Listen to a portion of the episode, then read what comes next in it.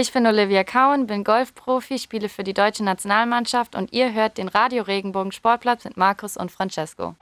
Radio Regenbogen Sportplatz, der Podcast.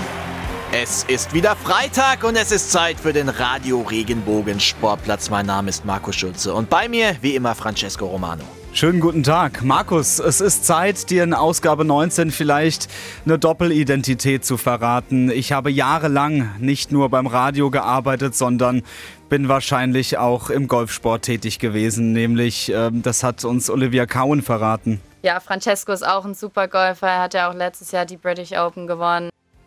Francesco, ich habe schon immer gewusst, dass du Talente hast. Nicht unbedingt hier bei mir, aber vielleicht woanders. Das ist ja famos. Wahnsinn, oder? Überragend. Was hat es damit auf sich? Das hören wir natürlich später im Interview beim Gast der Woche. Da ist nämlich Olivia Kaun dabei und ich würde sagen, jetzt starten wir erstmal mit den Highlights.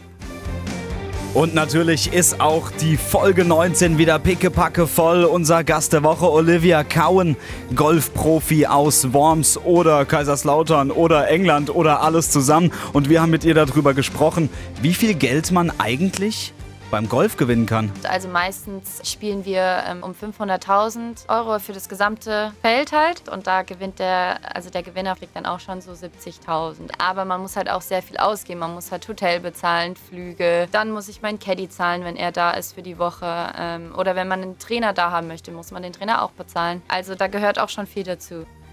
Dazu haben wir noch einen ganz besonderen Gast, einen elfjährigen Jungen aus England und der hat ein ganz besonderes Hobby und was der SC Freiburg damit zu tun hat, das hören wir auch noch später. It takes three weeks to build a Lego stadium. The Berlin one took six weeks because it was a long time to get the bricks. The challenges with Freiburg will be the letters in the stands, the roofs are all different sizes. Trying to find out the colours of the seats is always harder because I haven't visited, so sometimes I need help from the club and the fans. Keine Sorge, wir übersetzen natürlich später noch. Francesco, was haben wir noch? Natürlich steht noch das Derby an. Das Derby KSC gegen VfB, also Karlsruhe gegen Stuttgart. Und da gab es schon mächtig, mächtig Furore im Vorhinein. Und dann würde ich sagen, starten wir jetzt direkt mit unseren News. Die Sportplatz Sportnews. Es ist das Derby, das die Region am Wochenende elektrisiert. Am Sonntag heißt es Schwabeländle gegen Badnerland, VfB Stuttgart gegen den Karlsruher SC. Aufgrund früherer Fanausschreitungen wird diese Partie als Hochrisikospiel eingestuft. Und auch sportlich geht es brisant zu. Der KSC möchte nämlich nach acht Unentschieden in Folge endlich wieder dreifach punkten. Auch die Bilanz des VfB Stuttgart liest sich jetzt nicht allzu rosig. In den letzten fünf Spielen hagelte es vier Niederlagen. Sie haben es mal wieder getan. Die Eulen aus Ludwigshafen haben ein Spiel in der Handball-Bundesliga gewonnen. Gegen Nordhorn-Lingen gewann die Truppe von Ben Matschke mit 19 zu 12. Und auch bei den Löwen läuft es immer besser. Nach dem Sieg gegen Kiel entführte der zweimalige deutsche Meister auch in Leipzig die volle Punktzahl. Und die ersten Weichen für die kommende Saison sind auch schon gestellt. Metz Menzer und Gideon Guardiola verlassen die Löwen zum Saisonende. Bundesweit wurde über diesen Fall gesprochen. Ende Oktober hatte ein Spieler vom hessischen FSV Münster im C-Ligaspiel gegen Semt den Schiedsrichter niedergeschlagen. Dieser hatte sich dadurch schwere Verletzungen zugezogen und musste im Krankenhaus behandelt werden. Unter der Woche ist nun das Urteil gegen den Schläger ausgesprochen worden. Der Fußballkreis Dieburg hat den Täter für drei Jahre gesperrt. Ja, danke, Stefan. Ja, gerne, kein Problem. Und da geht er gerade heraus. Francesco, Thema Nummer eins. Wir widmen uns den Schiedsrichtern. Da war ja einiges los, oder? Ja, das ist der Wahnsinn. Die, also ich dachte ja eigentlich, dass es ähm, vielleicht sogar dabei bleiben könnte, dass es nur einen Schiedsrichter gab, der ähm, geschlagen wurde und dann Spielerbruch gab. Aber es gab ja dann tatsächlich sogar noch einen Fall unter der Woche. Ähm, Wald Algesheim gegen Rüssingen und da hat es ja schon wieder gescheppert. Da gab es sogar Videomaterial. Da hat der eine Schiedsrichter ja richtig bös kassiert. Zum Glück konnte er wieder aufstehen und dann weglaufen. Aber das ist weiterhin Kopfschütteln bei mir, ganz ehrlich, Markus. Aber da siehst du auch, es kommt nicht auf die Liga drauf an. Wir hatten den Fall im hessischen Münster, Kreisliga C-Spiel. Relativ weit unten. Jetzt hatten wir hier Verbandsliga, Rheinland-Pfalz. Das ist deutlich höher. Und trotzdem gab es da so einen Vorfall. Also, das ist total liegenunabhängig, dieses Problem. Und dieses Problem muss angegangen werden. Und jetzt hat der Täter aus Münster seine Strafe bekommen. Drei Jahre. Viele haben auch gesagt, das ist zu wenig, aber man muss leider auch dazu sagen, in den Statuten ist das aktuell die Höchststrafe. Mehr ging nicht. Das ist schon der Wahnsinn eigentlich. Ich finde drei Jahre, ja, ist schon mal ein gutes Zeichen. Ist schon mal ein gutes Zeichen, aber der Kerl, der gehört für mich äh, vom Fußballplatz weg. Und das, äh, Lebenslang, ja, definitiv. Die Kollegen in Hessen haben auch gesagt, sie werden da eventuell auch was dran ändern, weil du kannst keinen Schiedsrichter hier K.O. schlagen und wir erinnern uns einfach mal an die Bilder da zurück der lag hier regungslos auf dem Boden, der Kollege. Es war noch relativ jung, knapp über 20 war er. Da musste mit dem Rettungshubschrauber abgeholt werden. Ja, das sind äh, Bilder, Wahnsinn. Wollen wir einfach nicht mehr wiedersehen und da sind drei Jahre eigentlich schon viel, viel, viel zu wenig, aber in dem Fall gaben die Statuten einfach nicht mehr her. Und du hast es gerade richtig gesagt, da gibt es kein anderes Urteil außer lebenslänglich weg vom Fußball. Gar kein Fußball mehr spielen, egal wo. Ja, da muss eine Reform her. Punkt. Aber du hast ja auch gesagt gerade, dass sie darüber nachdenken, das Ganze zu reformieren. Und das finde ich auch sehr gut. Und ähm, Markus, du hast dir ähm, unter der Woche mal jemanden geschnappt und hast mit ihm darüber gesprochen. Ne? Ich habe mir jemanden geschnappt, ja. Nein, ähm, ich habe mir tatsächlich, ich habe es ja in der letzten Woche angekündigt, John, wir wollen mal mit einem Schiedsrichter reden und vielleicht nicht den bekanntesten, nicht in der Bundesliga, sondern einen von der Basis. Jemand, der uns sagen kann, wie geht es da unten wirklich ab. Und ich habe mich getroffen mit Sven Gardo, der Schiedsrichter beim VfR Mannheim, ist also auch hier im Kreis Mannheim dann unterwegs, pfeift er seine Spiele, auch in Rheinland-Pfalz, in Hessen, überall. Und der kennt sich bestens aus, was den Amateursport im Fußball angeht und hat auch schon einiges erlebt. Und das war ein sehr, sehr beeindruckendes Interview. Und ich kann schon mal verraten, wir werden das nächste Woche ganz ausstrahlen in einer Spezialausgabe, weil wir gesagt haben, das ist es uns wert. Er hat sehr viele ja, beeindruckende, aber auch verängstigende Sa Sachen gesagt. Und ähm, deswegen wollen wir noch mal kurz reinhören, Francesco. Wir haben Ton vorbereitet, oder? Aber selbstverständlich. Und ähm, wir haben leider im Fußball das Problem, dass viele den Schiedsrichter als Freiwild ansehen.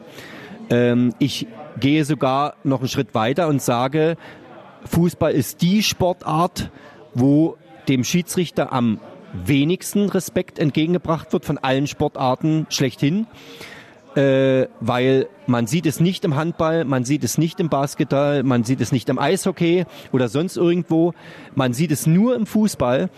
Und ähm, da muss man sich die Frage stellen, warum ist es so? Ja, dieses Warum haben wir dann auch versucht, in dem Gespräch aufzuarbeiten. Und es kam ein bisschen Kritik auf von Seiten von Sven Gardo. Und der hat sich kritisch geäußert in Richtung des Badischen Fußballverbandes und auch in Richtung des Präsidenten Ronny Zimmermann, der ja auch DFB-Vizepräsident ist und auch zuständig ist für das Schiedsrichterwesen.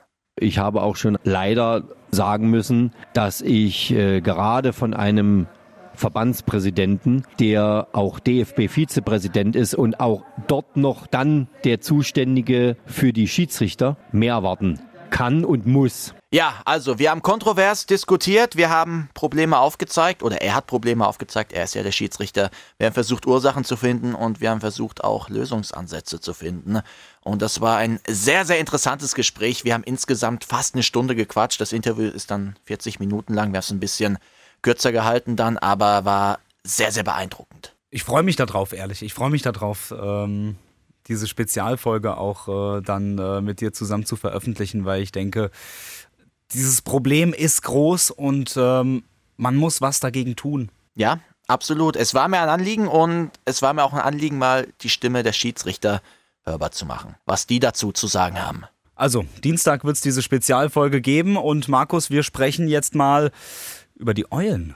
Ja, Francesco, du bist doch Eulensympathisant. Für dich war das doch ein schönes Wochenende. Das war richtig schön zu sehen, weil die haben die ja dann doch schon teilweise, ja, okay, abgemetzelt will ich jetzt nicht sagen, ähm, aber sieben Tore Unterschied ist doch dann schon äh, eine Hausnummer, sage ich doch mal.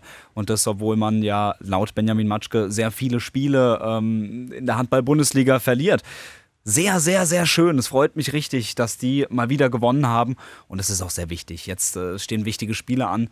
Alle gegen die, äh, die unten mit drin stehen. Und dann eben auch dieses Pokalspiel. Dieses Pokalspiel, das muss man gewinnen. Final Four, da müssen wir hin. Markus, und wir können dahin gehen, sogar schon was verraten. Ja, bitte verrate es. Wir sind vor Ort.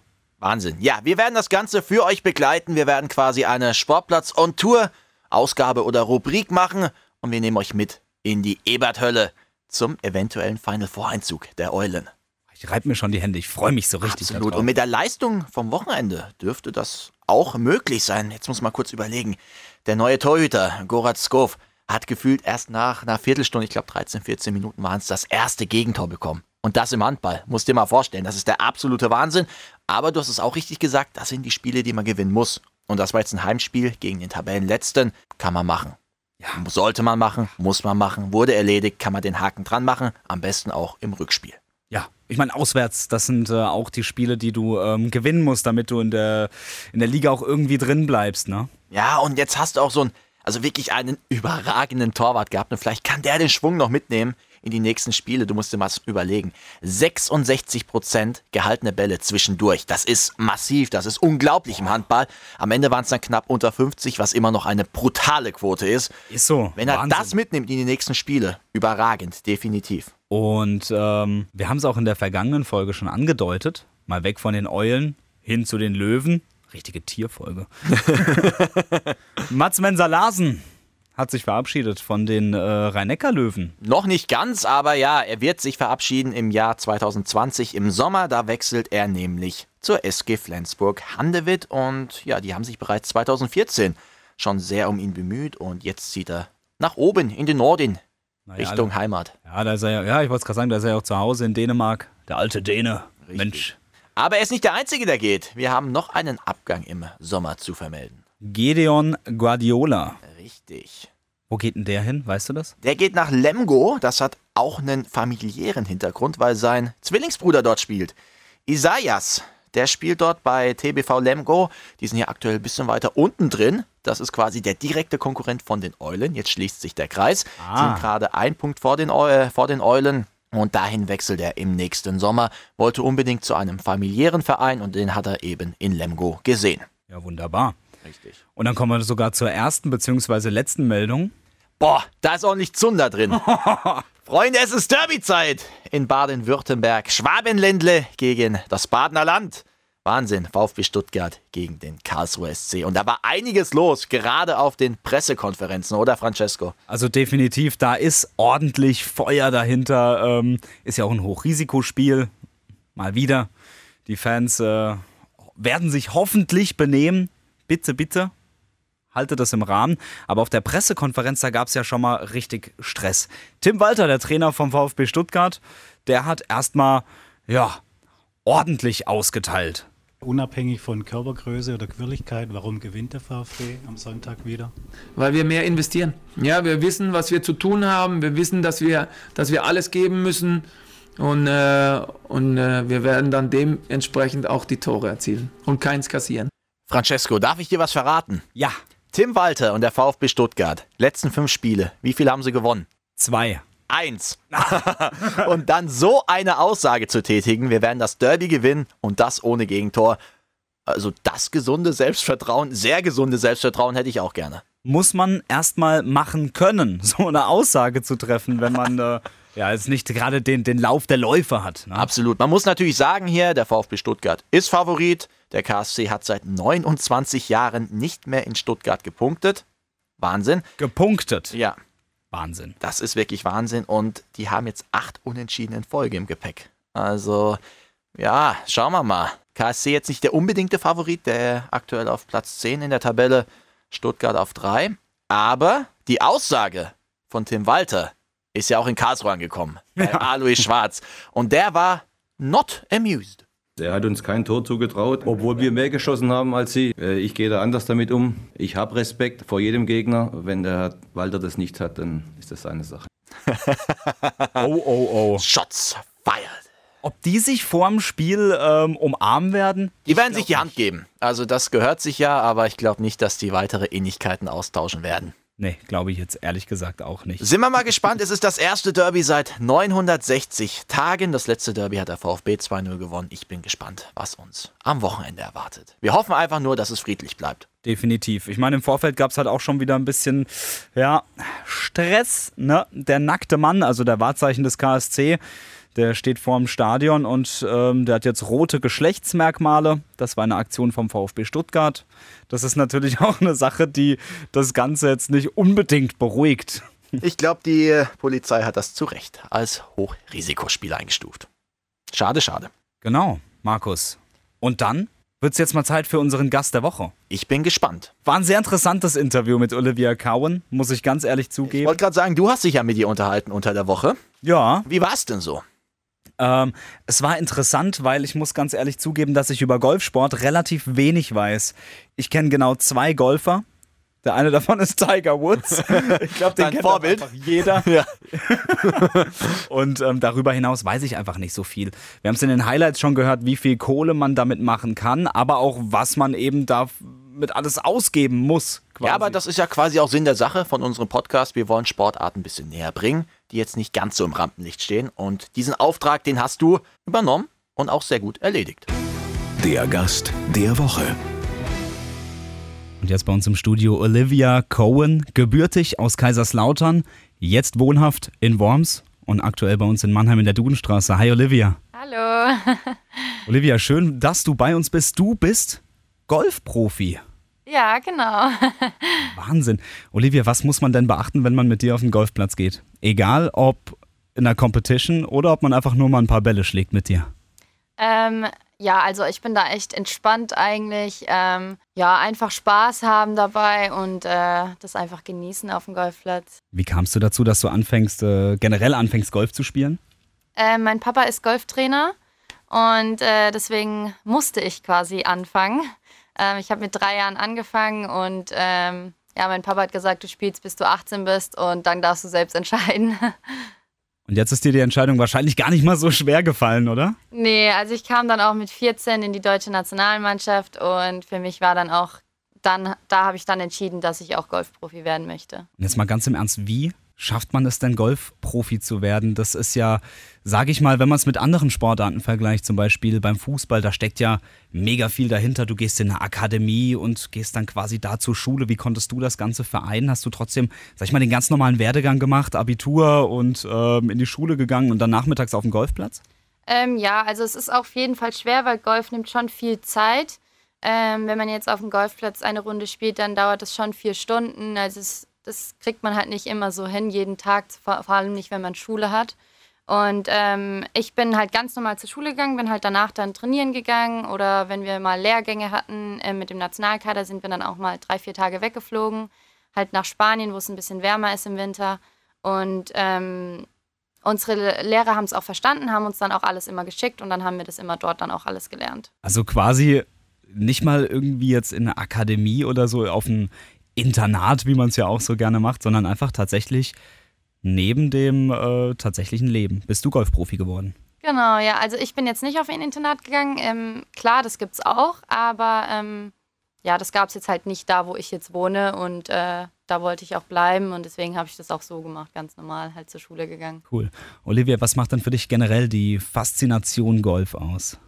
Ähm, also viele sagen ja, dass es so ein Rentensport ist, aber ähm, Golf ist, ist so vieles mehr. Also man ist halt wirklich den ganzen Tag draußen, was ich halt sehr schön finde. Ähm, man, man läuft sehr viel und es ist einfach auch so eine krasse Kopfsache, Golf. Also das denkt man gar nicht, aber wenn man einen schlechten Schlag hat, dann, dann denkt man so viel darüber nach und man muss es einfach vergessen. Und also da muss man schon mental echt gut dabei sein. Du hast gesagt, du bist auch oft draußen, ähm, hast von schönem Wetter gesprochen, aber sagt man auch im Golf, dass es schlechtes Wetter gibt oder dass es eher so ein, es gibt kein schlechtes Wetter, es gibt nur schlechte Kleidung? Ja, also es gibt auch natürlich Tage, wo es nicht so schön ist. Ähm, da gehe ich dann auch manchmal nicht so gerne raus. Aber ich meine, wir haben ja auch Turniere in England und Schottland und da, da weiß man auch direkt, es wird kein schönes Wetter sein. Also es wird einfach nur Regen, windig und es wird einfach nur, ja, nicht sehr schön sein.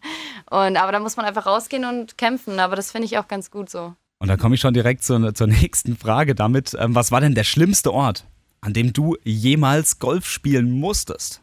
Ich würde sagen, dieses Jahr war Schottland schon echt hart. Also es hat, es hat, es hat nur geschüttet. Ähm, es war windig, es, war, es waren vielleicht drei Grad. Also es war wirklich überhaupt nicht schön. Und das war, glaube ich, so der schlimmste Ort, dem ich mal war. Also ja, auf jeden Fall. Ich habe noch ein Interview von dir gelesen, da hast du auch mal gesagt, dass Thailand auch gar nicht mal so geil ist zum Golfspielen, oder? ja, Thailand. Also Thailand ist so schön. Ich liebe Thailand. Aber dieses Jahr, also es ist eigentlich immer so heiß da. Wir sind halt da im Juli. Und die Luftfeuchtigkeit ist da so hoch und ich habe da geschwitzt bis zum geht nicht mehr. Meine beste Freundin ist mitgegangen und äh, hat Caddy gemacht, hat meine Tasche gezogen und sie hat andauernd Eiswürfel in ihr T-Shirt gesteckt und alles Mögliche, hat Wasser über sie geschüttet, weil es gar nicht mehr ging und sie war einfach nur froh, dass sie da, nach der Woche, dass es dann auch vorbei war. Und äh, seitdem sagt sie auch, sie möchte eigentlich nicht mehr mit, weil Golf zu anstrengend ist. also sie geht jetzt gar nicht mehr mit? Nee, sie möchte nicht mehr mit. Also sie hat überlegt, vielleicht kommt sie noch einmal mit, aber dann garantiert nicht nach Thailand. Wahnsinn. Gehst du da auch manchmal mit, äh, mit Freunden einfach so, ähm, ich meine, ich kenne es ja so ein bisschen, hab's ja ähm, von meinem besten Freund auch ein bisschen mitbekommen. Gehst du da so auf die Range und, und haust mal so ein paar Bälle oder ist das alles bei dir eigentlich eher so hartes Training? Ähm, ja, also meine Freunde wollen manchmal auch mit und wollen das probieren und dann nehme ich sie mit und dann gehen wir ein bisschen auf die Range und schlagen ein paar Bälle. Ja, aber ich, also ich bin da echt entspannt beim Training. Also wenn ich jetzt zu Hause bin, wenn ich jetzt halt die ganze Zeit unterwegs bin, dann möchte ich nach Hause kommen und möchte erstmal möchte gar kein Golf spielen. Und ähm, deswegen, also ich gehe da ein bisschen auf die Range, vielleicht gehe geh ich auf den Platz oder gehe ein bisschen putten. Das ist alles ein bisschen unterschiedlich auch. Natürlich muss auch schauen, an was ich arbeite und ähm, daran entscheide ich dann auch, was ich trainieren werde. Wir haben gerade eben über Thailand und über Schottland gesprochen als schlimmere Orte. Ähm, was war denn der schönste Ort, an dem du jemals Golf spielen durftest? Ähm, also ich glaube, bis jetzt muss ich sagen, ist es ähm, Dubai. Auf jeden Fall, ich liebe Dubai. Ich fliege da so gerne hin. Und äh, die Plätze sind da unfassbar gut. Man kann auch nachts spielen, was ich ganz cool finde. Da hatten wir auch dieses Jahr ein Turnier, da, da haben wir abends gespielt, da war es ganz dunkel und dann hat, war der ganze Platz halt ähm, beleuchtet, was ich echt cool fand. Ähm, deswegen würde ich auf jeden Fall Dubai sagen. Ist auch immer schön warm da. Du hast gerade schon auch ein paar, äh, ein paar Ortsnamen gedroppt. Thailand, Schottland, Dubai. Du reist viel, nehme ich an, weil sonst wird es ja alles gar nicht zu bewältigen. Viele sagen ja immer, okay, Reisen, oh, mega cool. Du kommst ja mega viel draußen rum, aber das ist eigentlich auch ziemlich anstrengend, oder? Ja, viele sagen immer, oh, es ist so schön, du fliegst jetzt dahin und du fliegst jetzt nach Dubai und nach Spanien und es ist doch so schön, du siehst so viele schöne Sachen. Und ich so, naja, also eigentlich sehe ich nur Hotel, Golfplatz und äh, Bus. Den Busweg zum Golfplatz. Also ich sehe wirklich eigentlich fast gar nichts. So Touri-Sachen machen wir da gar nicht, weil wir gar keine Zeit dafür haben. Was halt auch echt schade ist. Aber wir fliegen da wirklich nur hin, spielen Golf, machen unseren Ding und dann fliegen wir woanders hin. Das heißt, du reist da auch mit der Nationalmannschaft hin? Genau, also ich bin in der Nationalmannschaft in, in dem Profibereich und ähm, da fliegen wir meistens alle zusammen. Wir sind so zu fünft. Und ähm, da organisieren wir dann auch unsere Flüge zusammen, unsere Hotels und machen das dann alles so als Gruppe.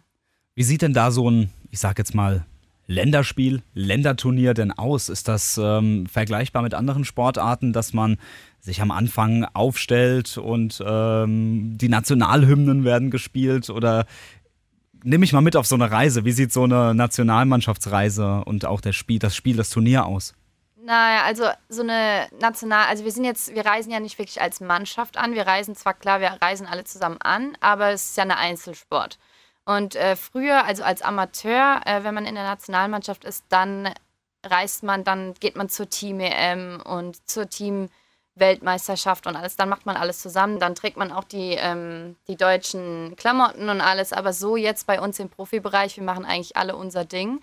Ähm, da wird auch nichts von der nationalen Hymne gespielt und sonst was. Vielleicht, wenn man gewinnt. Aber ähm, ja, es ist eigentlich, also man würde eigentlich gar nicht wissen, dass wir aus Deutschland kommt, kommen, außer man sieht jetzt die Fahne neben unserem Namen auf dem, auf dem Leaderboard, aber sonst, ja, nicht. Was war das für ein Gefühl, als du das erste Mal die Nachricht bekommen hast, Olivia?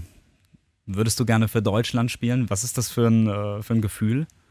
Ähm, ja, also ich habe mich riesig gefreut. Ähm, ich war ja sehr jung und äh, ich komme ja auch eigentlich aus England.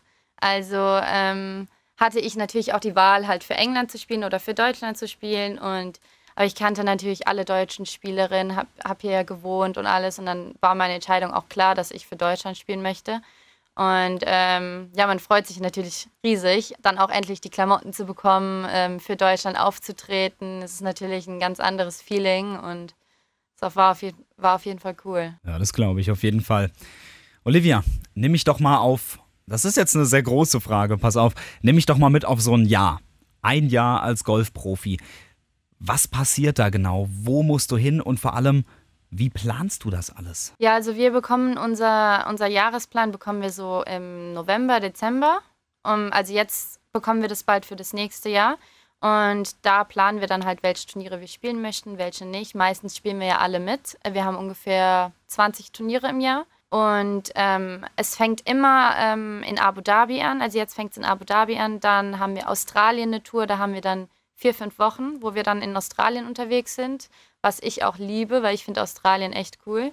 Und dann haben wir Dubai, Thailand, Indien, Marokko, Spanien. Also eigentlich sind wir gar nicht so viel in Europa unterwegs, obwohl unsere Tour ähm, Ladies European Tour heißt.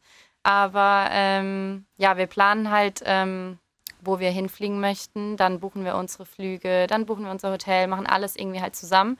Und ja, und dann, wenn wir halt keine Turniere, Turniere haben, fliegen wir halt nach Hause oder vielleicht fliegen wir auch, ähm, wenn es jetzt kalt in Deutschland ist, ins Warme und trainieren halt ein bisschen. Aber ja, immer nur mit Golf zu tun, jeden Tag. Wahnsinn. Aber hast du da auch mal ein bisschen Zeit, um einfach wieder nach Hause zu kommen, um deine Familie auch zu sehen? Oder wie machst du das mit Familie, Freunde? Fliegen die auch vielleicht mit? Manchmal ja. Also meine Mama kommt gerne ähm, nach England mit und ähm, schaut da gerne zu. Sie ist früher, also in meinem ersten Jahr, als ich Pro war, ist sie sehr viel mitgeflogen, weil ich da nicht so viele Leute kannte und da wollte ich nicht alleine fliegen. War auch sehr jung und ähm, ja, aber jetzt fliege ich halt meistens mit den anderen, mit den anderen Mädels und äh, mit meinem Caddy und der, der trägt dann auch meine Tasche und dann machen wir das alles so zusammen. Aber ich freue mich natürlich immer, wenn ich nach Hause komme und endlich mal ein bisschen Ruhe habe und mal ein bisschen runterkommen kann. Aber das geht auch während der Saison. Das ist jetzt nicht so, dass du sagst, okay, ich habe jetzt äh, Golfsaison von äh, Januar bis äh, November und äh, sonst komme ich nicht heim, sondern du hast auch zwischendrin immer mal kurze Ruhepausen. Ja, auf jeden Fall. Also wir haben jetzt nicht irgendwie drei Monate am Stück hintereinander, wo wir jede Woche ein Turnier spielen. Also es ist schon so, dass wir auch, ähm, wir haben vielleicht drei, vier Wochen mal oder dann haben wir mal drei Wochen frei oder dann haben wir danach vielleicht nur eine Woche ein Turnier und drei Wochen frei. Es ist immer ein bisschen unterschiedlich halt. Kommt halt drauf an, wann die Turniere halt sind. Aber wir haben meistens auch im Sommer dann auch frei. Da fliege ich dann auch mal in Urlaub und entspanne einfach nur. Also ja, das geht schon auf jeden Fall. Du hast gesagt, du bekommst so gegen äh, November, Dezember deinen Plan. Das heißt, die Saison ist jetzt aktuell vorbei, oder? Ja, wir haben jetzt noch zwei Turniere. Wir haben jetzt noch ein Turnier in Spanien und eins in Kenia. Und danach ist es dann vorbei. Und wie lief dein Jahr bisher? Wenn man jetzt mal eine kurze Bilanz zieht, kurz bevor es zu Ende ist? Ja, auf jeden Fall. Es war dieses Jahr echt gut. Ähm, ich bin sehr zufrieden. Ähm, momentan bin ich äh, siebte in dem, in dem Ranking vom Jahr und von circa 140 Spielerinnen. Also es läuft echt gut. Und ähm, ja, hoffentlich geht es weiter und hoffentlich gewinne ich dann auch mal bald. Ich würde es dir wünschen. Danke. Olivia, Golf, das ist immer noch so ein bisschen, ja, der Sport der Reichen ähnlich wie vielleicht auch Tennis. Da hat sich so ein bisschen gewandelt. Das war ja auch immer so ein bisschen, äh, du hast es vorhin ähm, ganz schön gesagt, ähm, Renten oder Freizeit, äh, Sport. Inzwischen ist das aber auch beim Golf nicht mehr so, oder? Nee, auf keinen Fall. Also wir, wir sind genauso wie andere, alle anderen Sportler. Wir gehen auch ins Fitnessstudio, wir machen unsere, da, unsere Übungen, wir werden stärker. Ähm, wir laufen auch super viel auf dem Golfplatz. Also das unterschätzt man wirklich. Also das merkt man auch wirklich. Meine beste Freundin, bestes Beispiel, sie kam mit und hat wirklich nach der Woche gesagt, es ist halt viel anstrengender, als man denkt. Also viele denken, ja, man geht jetzt mal vier, fünf Stunden mal ein bisschen spazieren auf dem Golfplatz. Aber es ist nicht so. Also es ist wirklich anstrengend. Und ähm, ja, also wir machen ja auch, wie gesagt, viel drumherum. Also wie alle anderen Sportler. Also wir machen da wirklich auch, es ist harte Arbeit auf jeden Fall. Du hast auch schon so ein bisschen äh, angesprochen mit Fitnessstudio, harte Arbeit. Wie sieht denn so ein Trainingsalltag aus? Ja, also ich ähm, versuche, also entweder gehe ich morgens halt ins Fitnessstudio und mache dann äh, danach meine ganzen Golfsachen ähm, oder vielleicht wechsle ich, spiele morgens Golf und gehe danach dann halt. Ähm, also so versuche ich halt meinen Tag zu gestalten. Alles klar. Golf ist wieder olympisch seit 2016 und äh, das Ganze nach 112 Jahren Pause. Ist Tokio 2020 vielleicht ein Ziel? Ja, auf jeden Fall. Auf jeden Fall. Also ich war beim letzten, ähm, war ich auch Reserve, also es war wirklich knapp. Und ähm, es hat mich auch echt geärgert, weil ich wäre super gerne dabei gewesen. Ich war ja auch bei den äh, Jugendolympischen Spielen in Nanjing dabei und es war so eine coole Erfahrung, da zwei Wochen dabei zu sein. Wenn du das einmal erlebst, dann willst du das einfach immer wieder. Und ähm, also es ist auf jeden Fall ein Ziel und ähm, ein Ziel, was ich auch schaffen kann. Deswegen muss ich jetzt mal ähm, die nächsten, also im nächsten Jahr auch gut spielen und dann hoffentlich wird es was. Was ist ausschlaggebend, damit du mitfährst? Also wie wird das Ganze bestimmt? Ähm, also es geht von der Weltranglistenposition ab. Also momentan bin ich ähm, dritte oder vierte in der, in der Weltranglistenposition von den Deutschen jetzt. Und ähm, ja, man muss ja Top 2 sein. Also es kommt darauf an, wie die anderen beiden spielen. Also ich denke mal, eine Spielerin ist auf jeden Fall safe dabei. Die können wir wahrscheinlich nicht überholen. Aber ähm, ja, man wird es halt einfach sehen nächstes Jahr, wer dann dabei ist. Du hast gerade von wir gesprochen. Du hast schon ein Team, oder? Es ist jetzt nicht so, dass du jetzt äh, immer ganz alleine unterwegs bist, sondern da ist ein bisschen mehr dabei. Da gibt es einen Caddy, da gibt es einen Trainer. Du hast wahrscheinlich auch mehrere Trainer, nicht nur einen Trainer, so als Profi-Sportlerin, oder? Also ich habe einen, einen Golftrainer und das ist mein Papa. Ähm, den habe ich halt schon seit ich drei bin quasi und deswegen ähm, bleibe ich dann auch dabei. Klar, ich habe noch meinen Nationaltrainer, der dann immer mal drüber schaut und immer mithilft. Ähm, ja, und sonst meine Familie steht halt sehr hinter mir. Mein Caddy, ähm, das ist auf jeden Fall auch sehr wichtig bei mir, ähm, dass ich mit meinem Caddy sehr gut klarkomme und ähm, dass er auch äh, eine gute Arbeit macht und mir sehr viel hilft beim Golfen. Und das ist auf jeden Fall so dann mein Team.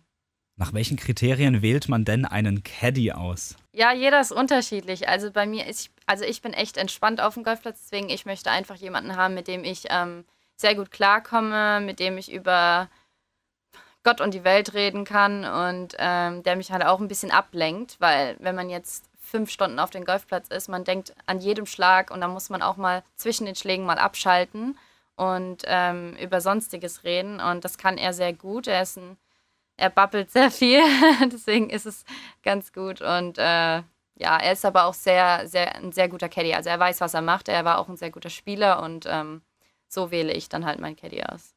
Alles klar. Du hast gerade gesagt, ähm, trotz der ganzen Konzentration auch mal ein bisschen babbeln zwischendrin, das hilft dir. Zurück zur Konzentration, das ist beim Golfsport ja das A und O, wie man so schön sagt. Wie schwierig ist es denn während so einem äh, Golfturnier eben diese Konzentration oben zu halten, weil du hast ja auch schon gesagt, das geht nicht nur fünf Minuten. Ja, es ist halt wirklich ähm, echt eine lange Zeit, vier, fünf Stunden auf dem Golfplatz. Ähm, du musst bei jedem Schlag muss man ähm, ja, dabei sein. Und ähm, deswegen ist es echt schwierig. Und deswegen ist es auch gut, wenn man da zwischendrin mal abschalten kann und ähm, ja, mal über was anderes reden kann. Machst du sowas wie, ähm, wie Yoga oder Meditieren? Das haben wir zum Beispiel bei ähm, Weitspringerin Malaika Mihambo mitbekommen. Die äh, meditiert ganz gerne, um eben ähm, konzentrierter auch zu sein. Ist das bei dir auch so oder kommt das einfach so? Äh, ja, also Yoga und äh, Meditieren, das ist, glaube ich, nicht so mein Ding. also das mache ich nicht. Ähm, ich weiß nicht. Also ich, ich kann mich ganz gut konzentrieren über den Golfplatz. Ich denke, das, also ja, weiß nicht. Es ist halt einfach, es klappt ganz gut so. Also ich habe da jetzt keine Geheimnisse oder mache jetzt irgendwas dafür, damit ich mich besser konzentrieren kann. Pass auf, ich ähm, habe das nicht auf dem Zettel stehen. Ich probiere es jetzt. Ähm, hast du Vorbilder im Golf? Ich kenne genau zwei Golfspieler. Das ist Tiger Woods und Francesco Molinado. Aber den kenne ich nur, weil er so heißt wie ich. ähm, ja, Tiger Woods, ähm, man, ich glaube, man muss einfach ein Fan von dem Typ sein. Also der ist ja wirklich unfassbar, was er alles so für, für die Golfsport gemacht hat. Und ähm, ja, Francesco ist auch ein super Golfer. Er hat ja auch letztes Jahr die British Open gewonnen und ähm, das sind auf jeden Fall Vorbilder. Also jetzt so ein Vorbild habe ich jetzt nicht. Ich habe viele, ähm, viele Golfer, die echt gut sind. Rory McIlroy ist auf jeden Fall gut oder oder Ian Poulter finde ich auch ganz cool. Ich finde es ganz cool, wie er immer für ähm, Team Europa spielt, wenn Ryder Cup ist. Der ist immer so mit, mit voller Emotion irgendwie dabei und das finde ich echt cool. Ja, aber ich kann nicht einen nennen. Okay, ich habe schon gehört, dass, ähm, dass es Leute geben, gibt, die ähm, tatsächlich auch Golf im Fernsehen verfolgen. Für mich persönlich muss ich ganz ehrlich sagen, ist das nix. Es ist mir ein bisschen zu langatmig, obwohl das die Leute sagen es beim Football auch. Ich gucke mein, für mein Leben gern Football. Guckst du gerne Golf? Ach, ja. ähm, manchmal, manchmal. Also es kommt drauf an, was für ein Turnier gerade. Aber ich muss zugeben, ich bin jetzt nicht so ein riesen Golf-Freak. Also ich spiele super gerne Golf und ich liebe auch, was ich mache. Aber wenn ich vom Golfplatz runter bin, dann möchte ich nicht mehr an Golf denken. Dann möchte, möchte ich einfach andere Sachen schauen oder, oder über andere Sachen reden und nicht immer nur 24-7 Golf. Ähm, aber es gibt also Freunde von mir, die sind wirklich, die leben für, für Golf und äh, schauen dann auch jeden Tag bei allen, bei allen Turnieren zu. Und ähm, ja, mir ist es manchmal ein bisschen zu langweilig. Muss ich leider selbst zugeben. Olivia, eine Frage habe ich noch. Ich weiß immer, ähm, ich sag's immer dazu, man spricht nicht über Geld, aber meine Frage an dich, kannst du dir durch äh, Golf dein äh, Leben quasi finanzieren? Ähm, also man kann es auf jeden Fall. Also jetzt, wenn man in Amerika spielt auf der Ladies PGA oder auf der PGA Tour von den Herren, dann, wenn man da gut mitspielt, dann auf jeden Fall. Also bei uns ist es jetzt so, wenn man, ähm, also ich kann davon leben, weil ich spiele halt echt gut in den letzten drei Jahren, da wo ich jetzt Pro war. Aber wenn man nicht in den Top Ten ist, dann ist es auch schwierig. Also auf jeden Fall. Also man muss auf jeden Fall ähm, bei jedem Turnier da sein und gut spielen. Und wie sieht denn da so eine Siegprämie aus? Kannst du das, musst ja nicht die genaue Zahl nennen, aber du kannst ja vielleicht ein bisschen einordnen. Ähm, ein Pro-Turnier bei den Damen, erster Platz. Kann man das so ein bisschen eingrenzen? Also, ähm, ja, also es kommt darauf an, was wir halt gerade in der Woche für ein Preisgeld halt haben, so insgesamt. Also meistens ähm, spielen wir ähm, für um 500.000 Euro für das gesamte Feld halt oder halt 300.000 und da gewinnt der, also der Gewinner von 500.000 kriegt dann auch schon so 70.000. Also wenn man gut spielen, kann man da auf jeden Fall ähm, was verdienen, aber man muss halt auch sehr viel ausgeben. Man muss halt Hotel bezahlen, Flüge, dann muss ich meinen Caddy zahlen, wenn er da ist für die Woche. Ähm, oder wenn man einen Trainer da haben möchte, muss man den Trainer auch bezahlen. Also da, da gehört auch schon viel dazu. Und das heißt, die Reisen, die du auf dich nimmst, zahlst du aus eigener Tasche? Ja, also ich habe auch äh, Sponsoren, ähm, die mir halt natürlich dabei helfen, aber es ist auch schwierig für Frauen, ähm, weil viele wollen uns halt nicht unterstützen, weil wir vielleicht jetzt nicht so viel im Fernsehen sind wie die Herren. Und ähm, deswegen müssen die meisten das auch selbst bezahlen, alles. Alles klar. Okay. Olivia, vielen Dank für das nette Interview. Vielen Dank für deinen Besuch. Danke auch. Und noch einen schönen Tag. Danke. Über diese Sportgeschichte sprach der ganze Südwesten. Francesco, ich würde dir gerne eine sehr persönliche Frage stellen. Ja. Hast du Twitter? Ja. Ein geiles Medium, muss ich sagen. Überragend. Da findet man die geilsten Geschichten und so haben wir auch diese hier gefunden. Und zwar habe ich einen englischen Bub aufgetrieben. Joe Bryant. Schon mal gehört von ihm? Ja, in den Highlights. Richtig, ja. Und zwar hat der ein sehr, sehr besonderes Hobby. Erzähl mir davon. Er mag Fußball Mm. und er mag Lego. Mm. So typisch Junge eigentlich, oder? Ja. Und dann hat er gesagt, let's combine this. Also, lass das beide mal zusammenführen. Hat er dann auch gemacht. Heute, elf Jahre, baut der kleine Mann aus England nämlich Fußballstadien nach aus Legosteinen. Und die Fußballstadien sind deutsche Fußballstadien. Ja, ist ja mega geil. Was hat er schon alles gebaut? Äh, Weserstadion nehme ich an. Richtig, Bremen war er schon, also hast ihn doch schon gesehen online. Dann Mainz hat er gemacht und Berlin. Das hat dann sechs Wochen gedauert, bis er das Sechs Wochen? Richtig, ja. Olympiastadion ist auch schon ein Trümmer, ne? Ja, es ist halt ein richtiger Brocken. Die Riesenschale da mit, ich weiß nicht, ob die Laufbahn auch noch dabei ist, aber normal müsste die auch dabei sein. Ist sehr originalgetreu. Also, wer sich das Ganze mal angucken möchte, kann das gerne mal machen auf Twitter oder auf Instagram. Ich glaube, ihr müsst da Away Day Joe eingeben. Und ja, jetzt ist das nächste Stadion dran. Und zwar ist es eins aus unserer Region und nämlich das vom SC Freiburg. Und da gibt es ein paar Schwierigkeiten, das zu machen. Und die Schwierigkeiten hat er uns gerade mal erklärt. It takes three weeks to build a Lego stadium. The Berlin one took six weeks because it was a long time to get the bricks. The challenges with Freiburg will be the letters in the stands, the roofs are all different sizes. Trying to find out the colours of the seats is always harder because I haven't visited, so sometimes I need help from the club and the fans. Also, um das nochmal ganz kurz zu übersetzen, ein Hoch auf mein Anglistikstudium. ja. und zwar äh, hat er Schwierigkeiten damit, ähm, weil es gibt Buchstaben auf dem Dach und auf der Tribüne und die haben alle eine unterschiedliche Größe. Und zudem ist es schwer für ihn festzustellen, welche Farbe denn die Sitze haben, auch weil er noch nie in dem Stadion war. Aber er hat gesagt, die Steine sind jetzt da und ungefähr drei Wochen wird er noch brauchen und dann ist das Stadion fertig.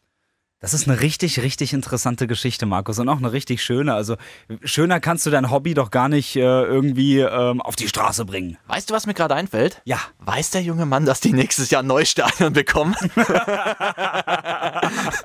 das würde ich ihm vielleicht nochmal sagen, direkt im Anschluss. Ähm, ja, dann kann er nächstes Jahr noch eins bauen von Freiburg.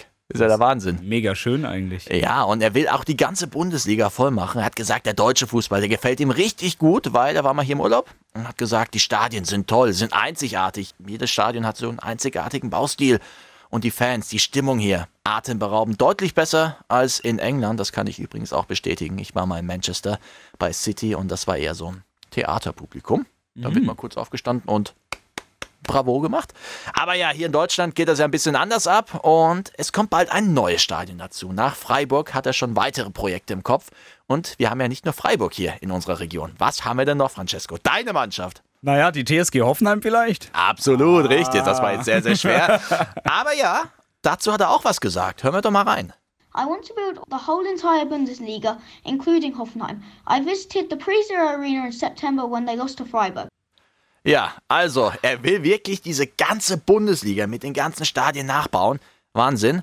Und er war schon mal in Hoffenheim, hat sich da die Derby-Niederlage angeschaut gegen den SC Freiburg. Das hat aber wehgetan. Das hat ihr wehgetan, das ja. War nicht so geil. Ah, aber auf seiner Agenda steht trotzdem noch das Hoffenheim-Stadion, die Pre-Zero Arena, würde er gerne noch nachbauen. Sprich, da steht noch was in den Startlöchern. Das ist aber auch schwierig, ne? diese, diese verglaste Tribüne komplett äh, zu bauen. Nicht so einfach. Der Rest ist ja relativ easy, weil alle Sitze ja blau sind. Also merkst gerade schon, ich bin da voll drin gerade. Ich fühle das gerade so richtig. Das Coole ist, äh, du kannst ihm auch gerne helfen, weil er braucht oft Hilfe von lokalen Fans, die eben da sind, die das Stadion sehen, die Fotos gemacht haben. Er schreibt sie an über Twitter lässt sich da helfen. Die schicken ihm Fotos davon, die schicken ihm ein paar Details und ja, dann sieht das alles ganz gut aus. Schöne Geschichte. Absolut. Wahnsinn. Ja, dann sind wir doch mal gespannt. In etwa drei Wochen ist das Stadion fertig und ich frage mal an, ob ich ein Foto bekomme. Aber ich denke, das kriegen wir hin. Achtung! Auf die Plätze, fertig, los! Das große Radio Regenbogen Sportplatz Sportwochenende. Und es ist natürlich wieder jede Menge los. Wir sind froh, Markus. Stopp, ja? wir haben heute noch nicht pickepacke voll gesagt. Es ist wieder pickepacke voll hier, Das wird oder? uns wieder angekreidet. Also, pickepacke voll ist das Sportwochenende und Markus, wir sind ganz ehrlich froh. Ja. Wir sind froh, dass die Länderspielpause vorbei ist. Wir ja, endlich mal wieder Bundesliga, zweite Bundesliga, dritte Liga haben wir noch andere Sportarten, die auch Gas geben. Ach komm, es kann nicht besser sein und ich schaue gerade mal auf unser Blättchen hier. Der Sonntag ist rappelvoll, aber wir machen erstmal den Freitag. Der ist da relativ einsam. Ja, die Ortler spielen heute gegen die Eisbären Berlin. 19.30 geht's los. Jawohl, dann machen wir weiter mit dem Samstag. Da geht's los in der zweiten Bundesliga. Und zwar ist der SV Sandhausen zu Gast beim Tabellenführer der zweiten Fußball-Bundesliga. Und das ist Arminia Bielefeld. Hat man auch nicht so kommen sehen, aber Wahnsinn. Um 14 Uhr geht's dann weiter auf dem Waldhof. Super, gegen Ingolstadt geht's, gell? Ingolstadt auch Zweiter, Waldhof Sechster.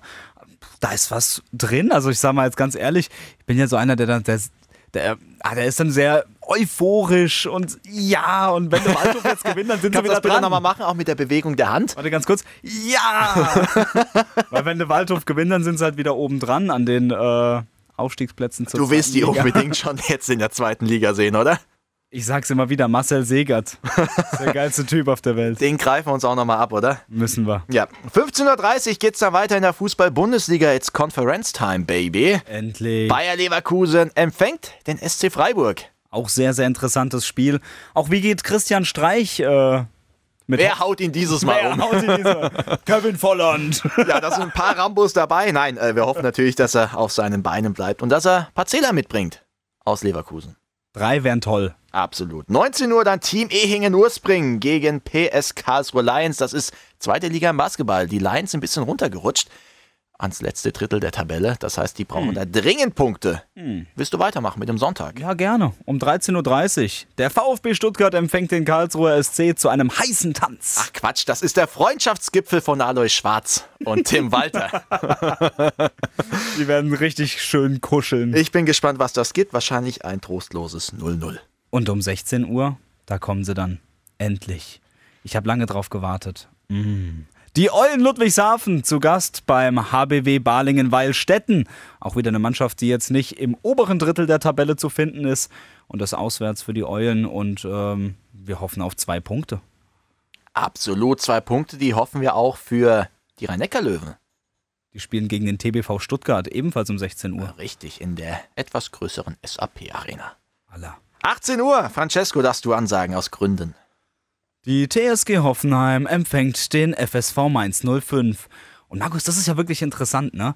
Hoffenheim spielt jetzt am zweiten Bundesligaspieltag hintereinander gegen Achim Bayerlorzer. Ist ja Wahnsinn. ja. Erst entlassen in Köln und der nächste Job direkt in Mainz. Letzter Gegner der TSG war Köln, nächster Gegner die Mainzer. Wird Wahnsinn. interessant auf jeden Fall. ja, viel Scouten braucht er nicht mehr. Aber er kann ja mal gucken, was er falsch gemacht hat im Spiel gegen Köln, Hoffenheim, Köln. Wenn du es jetzt so sagst, finde ich, dass er nicht so viel falsch gemacht hat.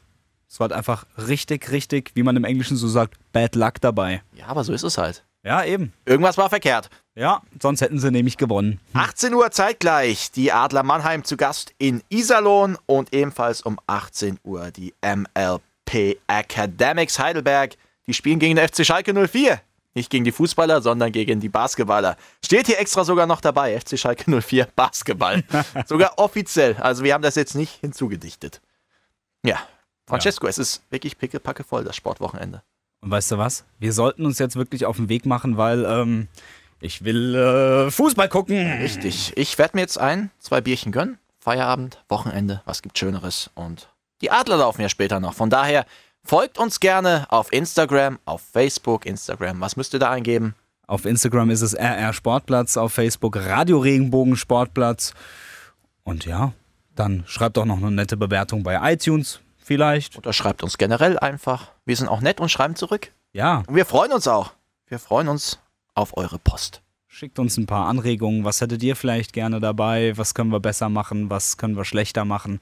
Über Letzteres freuen wir uns natürlich auch. Nein, wir nehmen alles, das meinen wir wirklich ernst. Deswegen danke euch und jetzt schon mal ein schönes Sportwochenende. Liken, bewerten, weiterempfehlen. Radio Regenbogen Sportplatz, der Podcast. Wenn dir der Podcast gefallen hat, bewerte ihn bitte auf iTunes und schreib vielleicht einen Kommentar. Das hilft uns sichtbarer zu sein und den Podcast bekannter zu machen. Dankeschön.